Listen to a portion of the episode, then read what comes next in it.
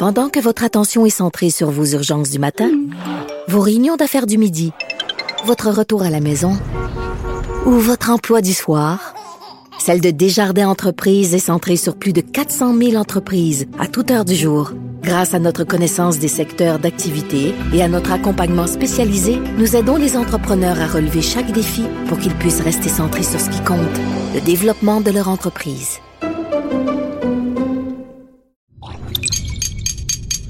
Cube Radio. Il connaît tous les dessous de la politique. L'économie, la santé, le transport. Antoine Robitaille. Là-haut sur la colline. Cube Radio. Bon mardi quand même. Aujourd'hui, à la haut sur la colline en quarantaine, Paul Saint-Pierre Plamondon, candidat à la chefferie du Parti québécois, nous parle du revenu minimum garanti. Récemment, à ce micro, un autre candidat à la chefferie, Sylvain Gaudreau, disait appuyer le principe d'une telle mesure. PSPP, comme on l'appelle, n'est pas d'accord et il nous explique pourquoi, en dénonçant au passage le gouvernement Trudeau qui, à ses yeux, dépense sans compter. Ensuite, c'est le segment C'est Yasmine qui décide, où notre commentatrice et ex-porte-parole libérale Yasmine Abdel-Fadel se penche sur le désistement surprise d'Alexandre Cusson dans la course libérale et expose les mérites de la chef du PLQ nouvellement couronnée, Dominique Anglade, mais surtout les nombreux défis qui l'attendent. Mais d'abord, d'abord, c'est l'heure de parler de Constitution. On s'érotise une question constitutionnelle à la fois. La traduction constitutionnelle. La question constitutionnelle. Bonjour Patrick Taillon. Bonjour Antoine. notre chroniqueur constitutionnel et accessoirement professeur de droit à l'Université Laval. Donc, euh, chronique aujourd'hui audacieuse, je dirais, puisque tu veux faire un, un rapprochement entre euh, le- les mesures de déconfinement, les débats autour de- du déconfinement, et aussi les accommodements raisonnables? Ben, évidemment, là, c'est- toujours dangereux de comparer des pommes et des oranges, puis c'est ce que je m'apprête à faire. Fait qu'effectivement, c'est un terrain glissant, mais fait pour, disons, des, des- dans un but pédagogique, parce que je pense, parce que quand j'ai vu la semaine dernière la, la polémique entourant les- le, le sort des 60 à 69 ans, Ouais. est-ce qu'ils ont le droit d'aller travailler, est-ce qu'ils ont le droit de voir leurs petits-enfants, etc., je me suis comme senti dans un immense retour en arrière où je voyais les autorités en train de justifier leur raisonnement très contextualisé au cas par cas. Puis je me disais, oh, je comprends ce qu'ils veulent dire, mais c'est dur à suivre et me semble que ça me fait penser à des débats qu'on a déjà eus où le pouvoir judiciaire essayait de justifier des, raisonn- des raisonnements d'accommodement raisonnable ou, de- ou de façon générale des raisonnements euh, en matière de droits et libertés. Et il y avait une certaine incompréhension du public. Donc évidemment, c'est des choses très différentes, mais il y a un certain nombre de rapprochements à faire. Et je pense que ça, ça- ça vaut la peine d'être fait parce que, paradoxalement, ça, je pense que ça vaut la peine d'être souligné, au moment où la phase 1 du confinement, le- le moment où on était, on avait le moins de liberté, aura été un moment où finalement on aura très peu parlé de droits et libertés. Les droits et libertés ont été très absents de la phase intense de Oui, confinement. oui, oui, OK. Mais j- j'ose prétendre, une petite prédiction à 5 cents, que plus on va assouplir, plus on va déconfiner, plus le débat sur, la li- sur les droits et libertés va euh, occuper une- de plus en plus une grande place. Donc, paradoxalement, plus on va avoir de la liberté, plus on va en revendiquer. Et, et c'est un peu normal parce que euh, il faut là-dessus dissiper certains malentendus, mais les droits et libertés, c'est pas un contenu, un socle invariable de garantie. C'est plutôt un système de protection où le juge force l'État à se justifier. Oui. Et donc, plus on va assouplir, plus ça va être dur de justifier pourquoi ça, mais pour- pourquoi ça c'est permis, puis ça c'est interdit. Et là-dessus, on retrouve un peu la- dans la façon dont on réfléchit euh, la santé publique et le gouvernement, la façon dont ils justifient leur raisonnement, on peut voir certains parallèles avec la manière dont les tribunaux raisonnent les droits et libertés. Quelques exemples. Euh, des formules comme il n'y a pas de droits qui sont absolus. Oui. Donc, euh, l'impératif de santé et de sécurité publique, ben, c'est un objectif qui nous tient à cœur, mais il doit être concilié avec euh, la liberté de chacun, euh, la vie privée de chacun, euh, la liberté au sens économique du terme, le droit de chacun à travailler, etc. Donc, l'idée qu'il faut concilier, ça c'est vraiment un point commun dans les deux raisonnements. Mhm. Un autre aussi, c'est le, fait que à mesure où on, doit composer avec un risque. Donc, euh, on veut minimiser un peu le critère de l'atteinte minimale qu'on retrouve souvent en matière de droits et libertés. C'est quoi une, atteinte minimale? Oui, ça c'est parce que les, droits et libertés se, définissent beaucoup dans le concret, donc c'est mhm. beaucoup un raisonnement par justification. Et un des critères qui est déterminant, c'est de se demander, au fond, l'État se dit, euh, je poursuis un objectif, au nom de cet objectif, je limite vos libertés, et euh, pour atteindre cet objectif-là, je dois choisir des moyens. Et euh, le critère qui est exigé, c'est qu'il faut choisir les moyens les moins attentatoires, les moins pires, mhm. les solutions les moins euh, les, moins les moins liberticides. Dommageables, oui, c'est ça. Exactement. Et c'est ça qu'on a avec le débat de la semaine dernière sur les 60 à 69 ans. Euh, on ne comprend pas pourquoi soudainement quelqu'un de 60 à 69 ans peut aller travailler dans un CPE ou dans une école. Ça nous semble illogique. Et on ne comprend pas non plus pourquoi euh, s'il peut aller travailler à l'école, cette personne-là, cet individu-là ou cette personne-là ne euh, peut pas voir ses petits-enfants la fin de semaine. Mhm. Pourquoi, selon le contexte, la norme change? C'est parce qu'on essaie de concilier d'un côté le fait qu'il y a des gens qui doivent travailler avec de l'autre côté euh, le, fait qu'il euh, faut protéger la santé et la sécurité. Et là, on voit vraiment, euh, disons, c'est pas identique, mais on voit une façon de raisonner qui est un peu la même chose. As-tu un, exemple et un exemple qui te vient peut-être en tête en, matière d'accommodement raisonnable? Ben, j'ai le célèbre exemple du Kirpan, l'affaire Multani. Le petit couteau, là. Le petit couteau. Euh, euh, oui, c'est ça. Donc, un kirpan, c'est un symbole religieux en forme de, couteau. Donc, c'est une arme blanche au sens objectif du terme. Puis au sens subjectif, ben, c'est une croyance sincère. Et donc, dans les années 2000, on avait eu un cas d'un écolier qui voulait porter un kirpan à l'école. Donc, on avait un risque pour la sécurité. Et comment on a composé ça, euh, comment les tribunaux ont composé avec ça? Ben, ils ont pris le risque, puis là, par des mesures, des conditions, ils ont en quelque sorte euh, assoupli, atténué le risque. Donc les conditions, on les connaît un peu. On a dit, ah, si le kirpan, il est porté sous les vêtements, euh, dans un étui cousu, euh, s'il est porté par un élève qui n'a pas d'antécédent de violence, alors il n'est plus dangereux, il n'est plus aussi dangereux, et donc on peut permettre la liberté de religion et on peut permettre de, de l'utiliser. Alors, mhm. je prends cet exemple-là, puis là, je le transpose dans le, raisonnement santé publique, qu'on peut approuver ou critiquer, c'est pas ça mon point. Moi, je veux juste les comparer.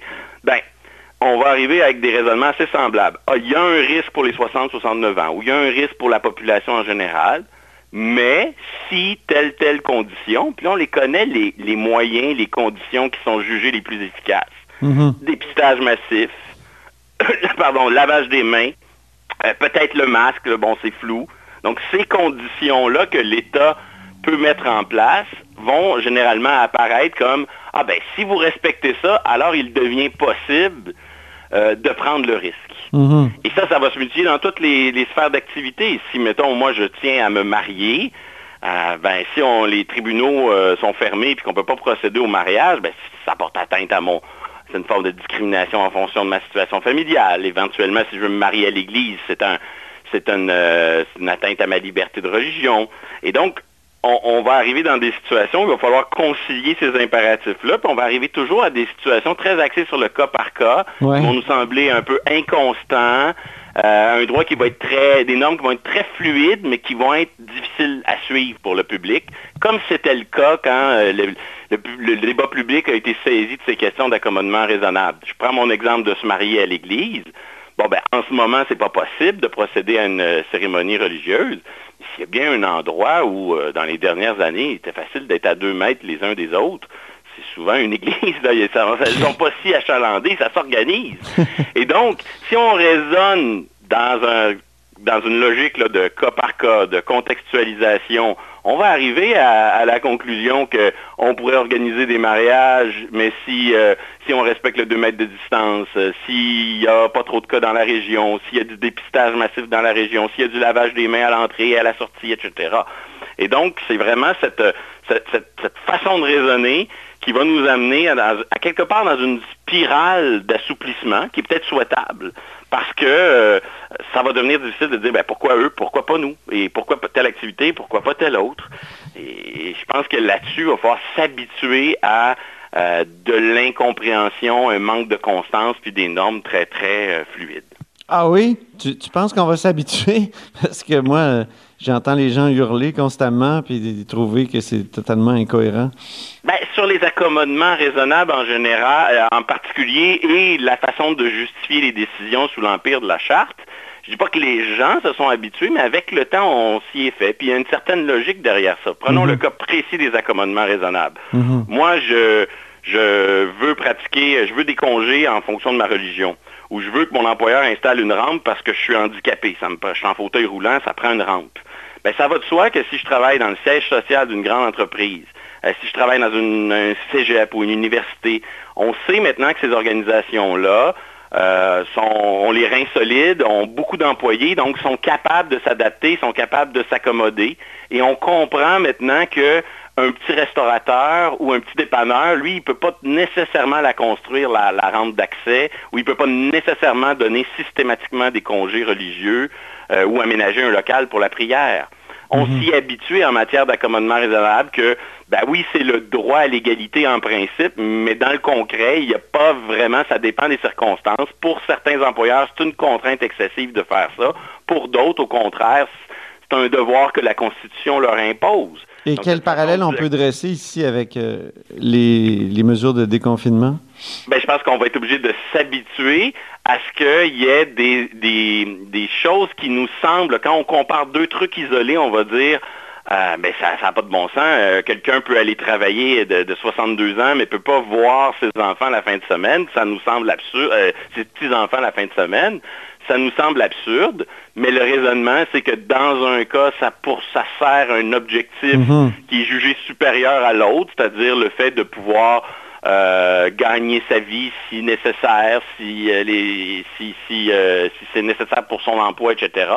Et dans l'autre cas, ben, voir ses petits-enfants à la fin de semaine, c'est peut-être que pour le plaisir. Et là, il y a, y a, un contexte qui est différent. Je ne dis pas que c'est facile à justifier, mais je pense qu'il y a le, la même casuistique, le même raisonnement par circonstance. Après, il y a des différences. C'est pas que c'est identique.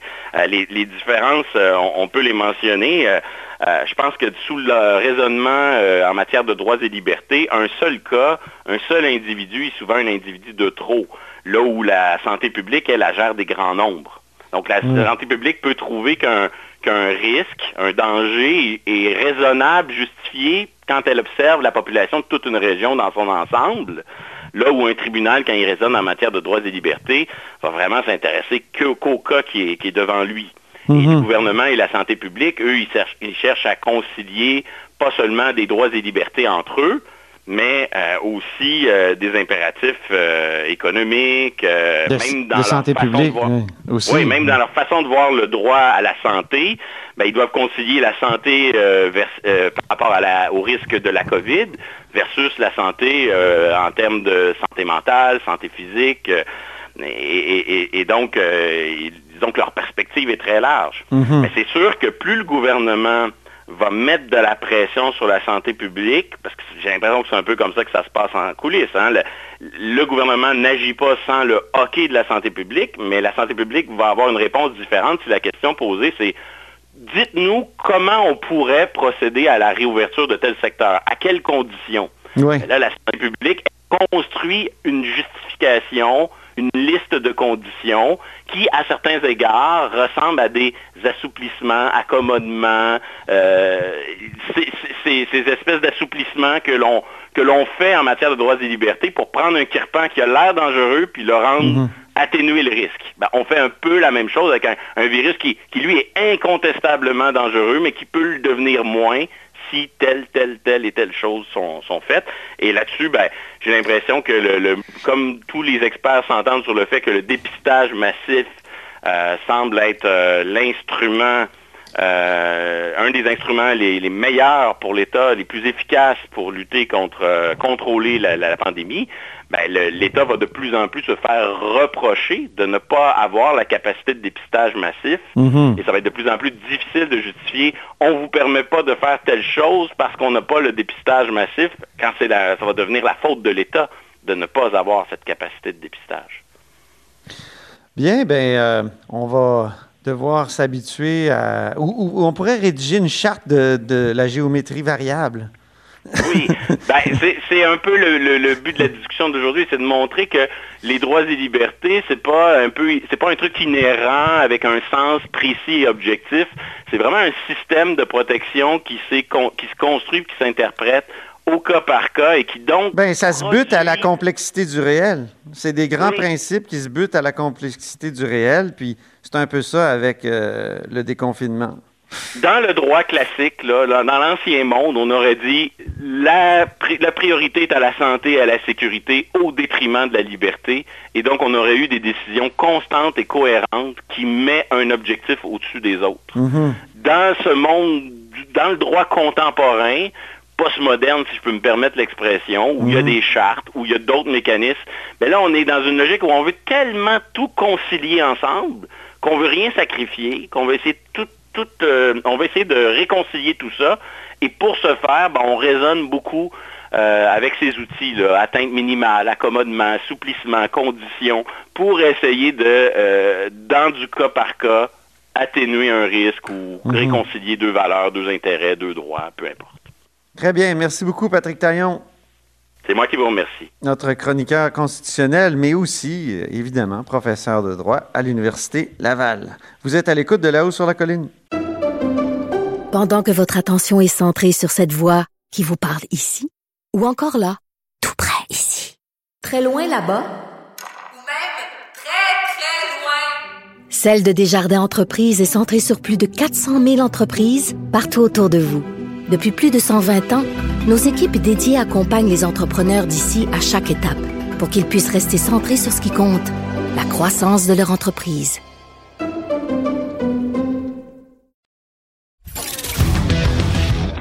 Là-haut sur la colline. Une entrée privilégiée dans le Parlement. Cube Radio.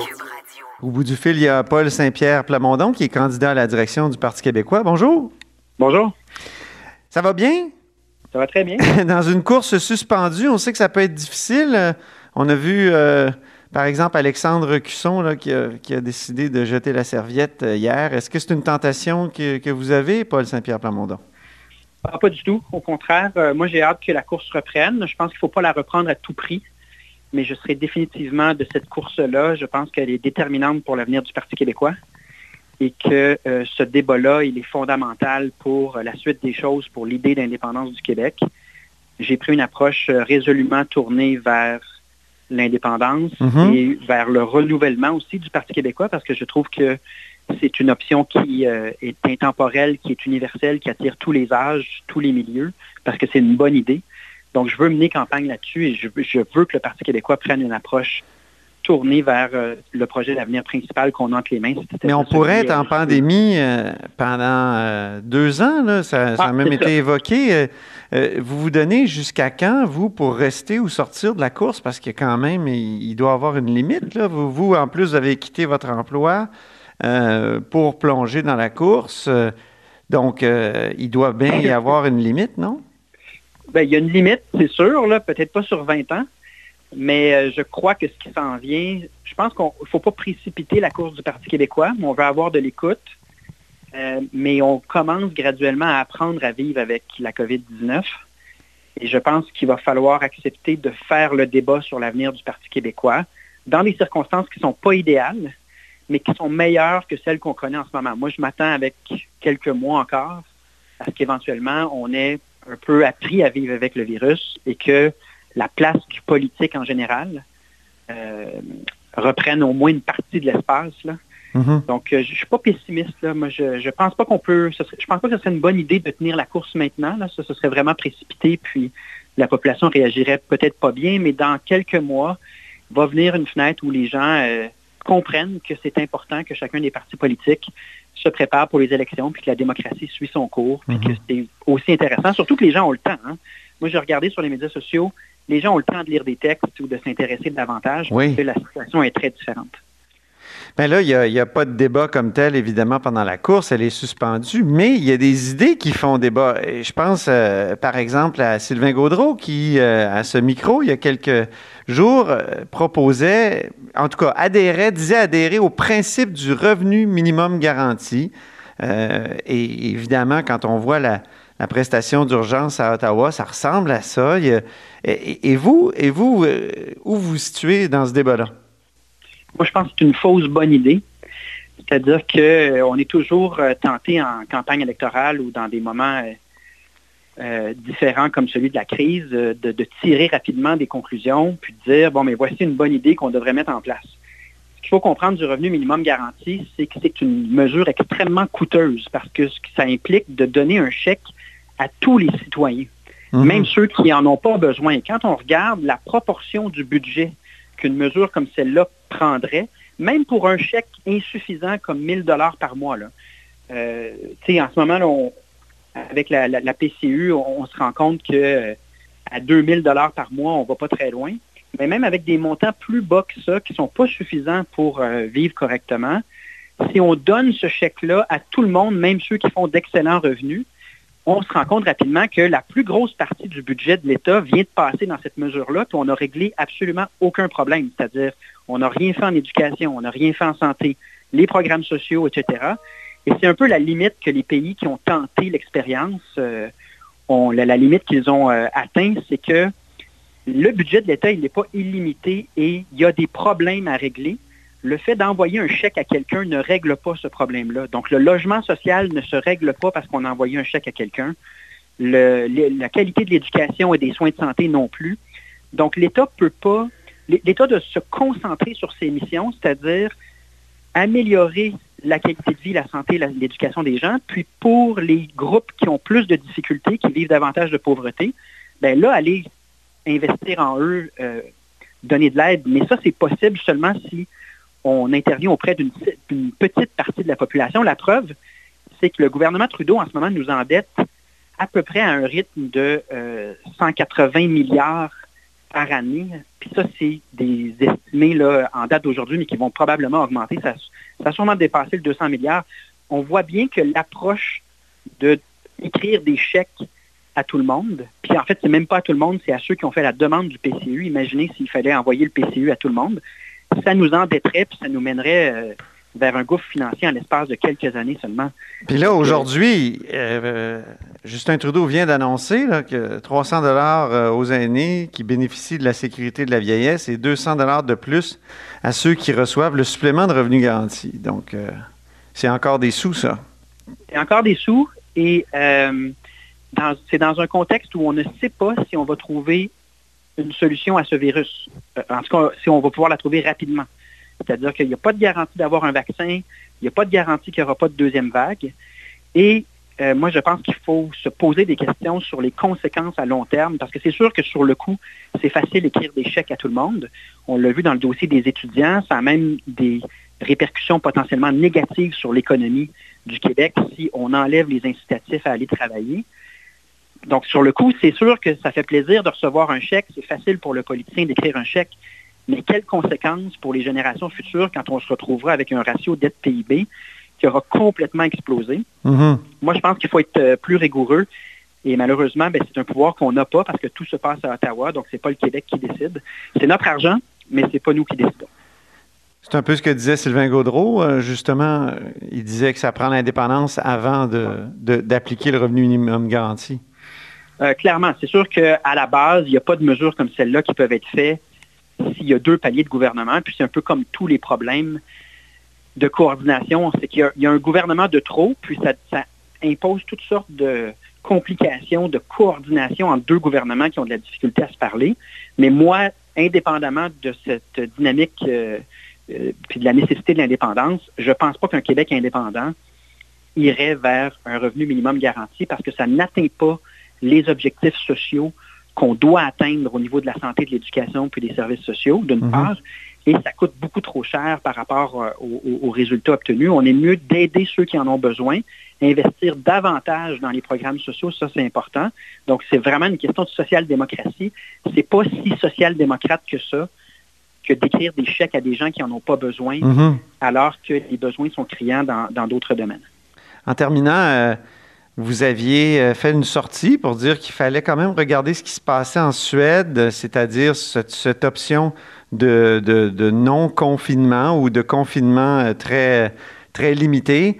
Euh, quel- quelques semaines plus tard, ça c'est ça c'est au début du confinement ici au Québec, parce qu'ici au Québec on avait réagi plus plus durement, si on peut dire.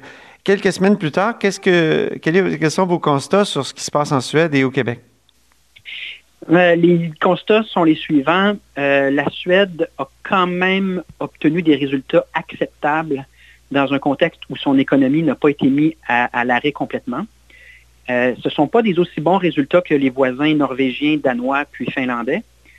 Mais le deuxième constat, c'est que, comme le disait l'épidémiolo- l'épidémiolo- l'épidémiologiste pardon, suédois, là, en chef de l'État suédois, Mhm. la clé, c'est la protection des résidences de personnes âgées. Et ça, c'est une publication que j'avais faite bien avant qu'on ait eu les problèmes avec les CHSLD. Ouais. C'est de proté- protéger les hôpitaux, protéger les résidences de personnes âgées, parce que c'est là que la propagation et les décès ont lieu.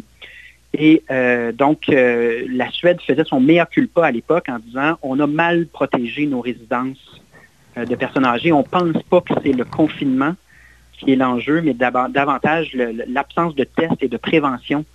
On- puis ils ont été très honnêtes, la Suède, là-dessus. Ils ont dit on s'est trompé. Là-dessus, on a mal fait par rapport à nos voisins. Mhm. Et, et quand on regarde la situation du Québec, euh, je pense qu'on est là-dedans, c'est-à-dire comment s'assurer que les endroits clés redeviennent des endroits froids et non pas des endroits de propagation. Et probablement que pour ce qui est des résidences de personnes âgées, là, euh, comme l'avait dit le docteur quand il, euh, le 10 avril dernier, une équipe a été dépêchée d'urgence pour euh, agir dans ces milieux-là. Le docteur Nguyen disait d'une certaine manière, il est un peu trop tard, attendez-vous à des résultats assez euh, difficiles à entendre. Ah oui. Donc, euh, il, y a, il y a un virage qu'on essaie de prendre, mais je pense que c'est ça la clé. Donc, c'est ça qu'il faut retenir de la Suède. Il y a moyen d'avoir certaines activités si les gens sont disciplinés et les tests sont nombreux, mais il y a une clé, une priorité, c'est que les hôpitaux et les centres de personnes âgées, eux, soient complètement protégés et euh, munis de toutes les, les ressources nécessaires. Et c'est là-dessus qu'au Québec, on, on- sur, sur quoi on travaille le mieux qu'on peut en ce moment, mais qui, qui vraisemblablement est difficile. là. Merci beaucoup, Paul Saint-Pierre Plamondon. À une prochaine. Oui, Paul Saint-Pierre. Plamondon est évidemment candidat à la direction du Parti québécois et euh, vous êtes à l'écoute de là-haut sur la colline. Pendant que votre attention est centrée sur vos urgences du matin, vos réunions d'affaires du midi, votre retour à la maison ou votre emploi du soir, celle de Desjardins Entreprises est centrée sur plus de 400 000 entreprises à toute heure du jour. Grâce à notre connaissance des secteurs d'activité et à notre accompagnement spécialisé, nous aidons les entrepreneurs à relever chaque défi pour qu'ils puissent rester centrés sur ce qui compte, le développement de leur entreprise.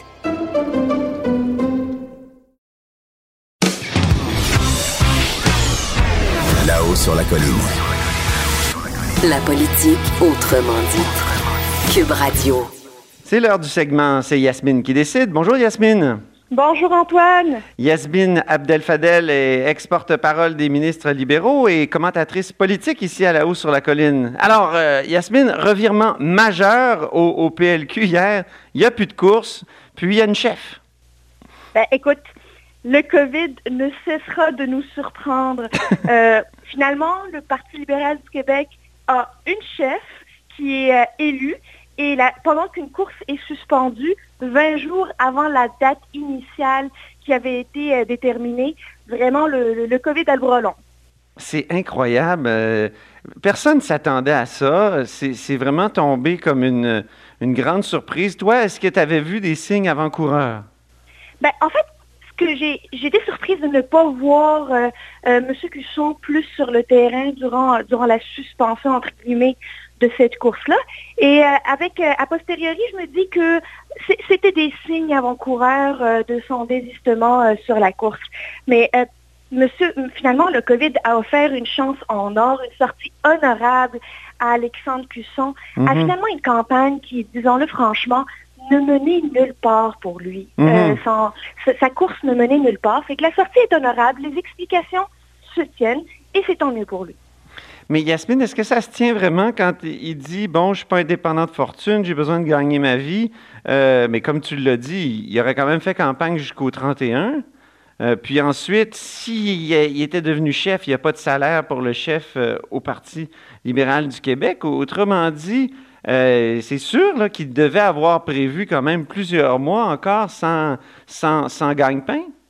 Bien, il faut, se rappeler qu'Alexandre Cusson a déclaré son intérêt à devenir candidat du Parti libéral du Québec au mois de novembre dernier, donc novembre 2019, alors qu'on savait que les élections euh, à la chefferie allaient avoir lieu en mai, fin mai 2020. Euh, donc on parle plus ou moins six mois de campagne pour avoir un résultat. Mhm. Or, actuellement, avec la crise, ça allait repousser potentiellement le scrutin en 2021. Euh, peut-on espérer de quelqu'un qui puisse rester sur la touche aussi longtemps euh, en attendant un résultat? Moi, je trouve que les explications se tiennent. Euh, c'est logique. Mais quand même, c'est lui qui avait dit qu'il fallait rallonger la course. C'est ça qui est fou. Parce que s'il avait manqué d'argent, mettons, il y a deux semaines, Là, il, nous dit euh, il y a deux semaines, non, il faut suspendre la course, puis il faut, euh, il faut euh, donc remettre ça à plus tard. Il devait bien être au courant que ça serait plus long, puis il devait bien s'imaginer que ce serait plus long et donc qu'il aurait besoin de sous. Et là, tout d'un ben, coup, il invoque les sous. C'est ça, je comprends pas, moi. Ben, il y a trois éléments à tenir en compte. Premièrement, rallonger la course pour Alexandre Cusson aurait pu être une bonne chose pour mieux le faire connaître, lui donner l'occasion de ramasser plus de fonds, de sillonner les routes du Québec. Ça, c'est non négligeable. Rappelons-nous que Dominique Anglade est sur les routes euh, presque depuis euh, novembre 2018. Donc, euh, il voulait rattraper ce temps-là. Donc ça, c'est un élément. Le deuxième, c'est qu'il y avait une date qui était déterminée, qui était le 31 mai 2020, et que cette date-là ne tient plus mhm. la route. Euh, et finalement, ben, évidemment, n'ayant pas de nouvelle date de scrutin, euh, comment peut-il rester dans la course aussi longtemps, sans salaire, bien évidemment, sachant que tous les signes démontrent qu'il n'allait pas gagner de toute manière. Donc, ça commence à mhm. être un trop grand sacrifice. OK. En tout cas, euh, il y a certains cyniques qui vont se dire il y a peut-être un compte sûr en 2022 pour lui ou il y a peut-être quelque chose, une espèce de, contrepartie. Est-ce que c'est trop cynique de penser comme ça? C'est trop la théorie du complot? Ben, honnêtement, euh, Alexandre Cusson est un excellent candidat. moi, je, je crois profondément que c'est une très bonne personne et que c'est une addition non négligeable pour le Parti libéral du Québec. C'est quelqu'un qui connaît très bien les régions, qui connaît très bien le centre du Québec et sur lequel on devrait le mettre à profit d'aider le Parti libéral du Québec lors des prochaines élections. Donc, euh, ça se pourrait bien qu'on lui ait dit, euh, si jamais tu te retires euh, de cette course qui va nulle part parce que si on est pris dans la pandémie, tu pourrais être dans notre équipe en 2022.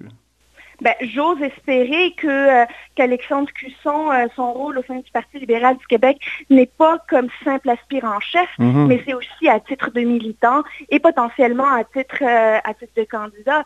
J'ai hâte de voir comment il continuera son, son militantisme au PLQ. Pour Dominique Anglade, est-ce qu'on peut dire, comme le, disait Pierre Corneille, euh, dans sa célèbre, pièce Le Cid, à vaincre sans péril, on triomphe sans gloire? Ben, Dominique Anglade l'a pas eu facile, disons-le franchement. Euh, est-ce que c'est un couronnement? Oui. Mais est-ce qu'elle a pas, est-ce qu'elle a fait une course?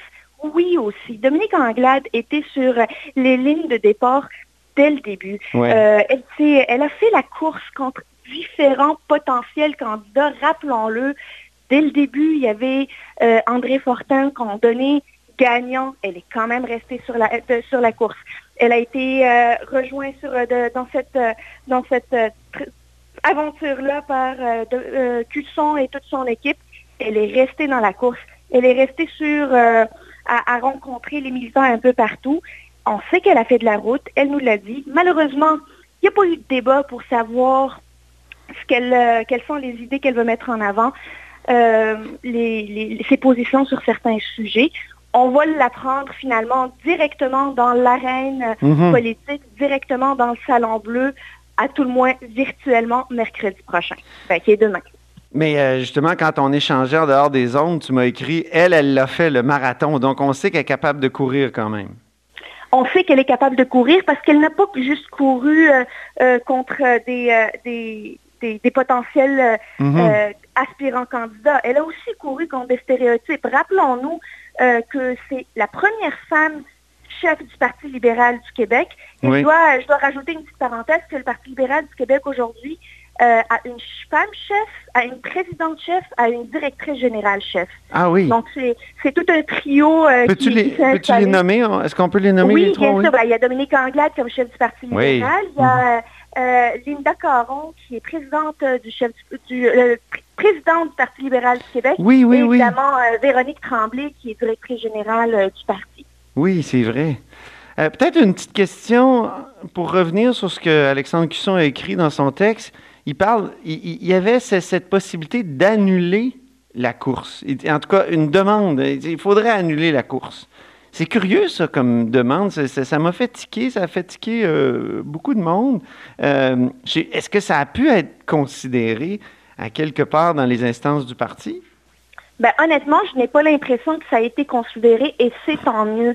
Parce que quand on se retire d'une course pour des raisons qui nous sont personnelles, euh, qui est, comment peut-on euh, donner des, euh, des directives euh, finalement au parti sur l'annulation ou le maintien d'une course à la chefferie? Je suis très, je, je- je suis très soulagée finalement de voir que le Parti libéral a procédé selon les règles du jeu et a élu le- la chef finalement qui imposée. Elle était la seule dans la course qui est Dominique Anglade. Mhm. Mais par contre, c'était franchement particulier que, de, que de proposer ça. Je dois en convenir. Bien. Alors, quel est le grand défi pour, euh, pour Dominique Anglade à partir euh, d'aujourd'hui, euh, mardi 12 mai? Ben, Dominique, finalement, elle l'a jamais facile. Elle l'a pas eu facile pendant la campagne à la direction. Puis, comme n'importe quel chef qui arrive à la tête d'un parti, un parti politique, elle va devoir rassembler, fédérer, unir les militants, les députés du caucus et tout ce beau monde-là en même temps qu'en critiquant, qu'en posant les bonnes questions au gouvernement euh, durant la plus grande crise depuis la Deuxième Guerre mondiale, disons-le franchement. C'est pas facile parce que sur un horizon très, euh, très court, euh, elle a beaucoup d'actions à apporter. Mhm. Et elle l'a pas eu facile, mais elle l'a eu facile en même temps. Être couronnée, c'est toujours plus, plus facile que, que de faire un, de mener un combat. Mais c'est quand même, c'est quand même euh, particulier que de faire une, une course jusqu'à finalement 20 jours avant la date préalable au vote, parce que c'était prévu pour le 31 mai, et se faire dire qu'on est couronné. Mhm. C'est comme une course fantôme qu'elle a menée contre des spectres qui sont finalement pas, finalement pas matérialisés. Tout à coup, il y a eu Cusson, mais il est comme là où lui aussi s'est évaporé. C'est vraiment particulier. Moi, j'ai jamais vu ça. C'est, euh, c'est vrai que c'est, euh, c'est particulier comme course.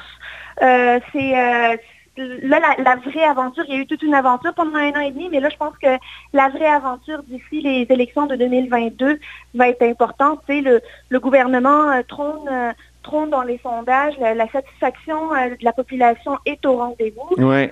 Dominique Anglade va devoir montrer que- qu'elle tient un cabinet fantôme qui est, qui est bon, qui est compétent et qui peut prendre euh, la place. Autrement, euh, 2022, euh, d'autres questions pourraient se poser. Merci beaucoup, Yasmine. Ça fait plaisir. C'était Yasmine Abdel-Fadel, ex-porte-parole des ministres libéraux et commentatrice politique ici à la haut sur la colline. Et c'était même le segment C'est Yasmine qui décide. Au revoir.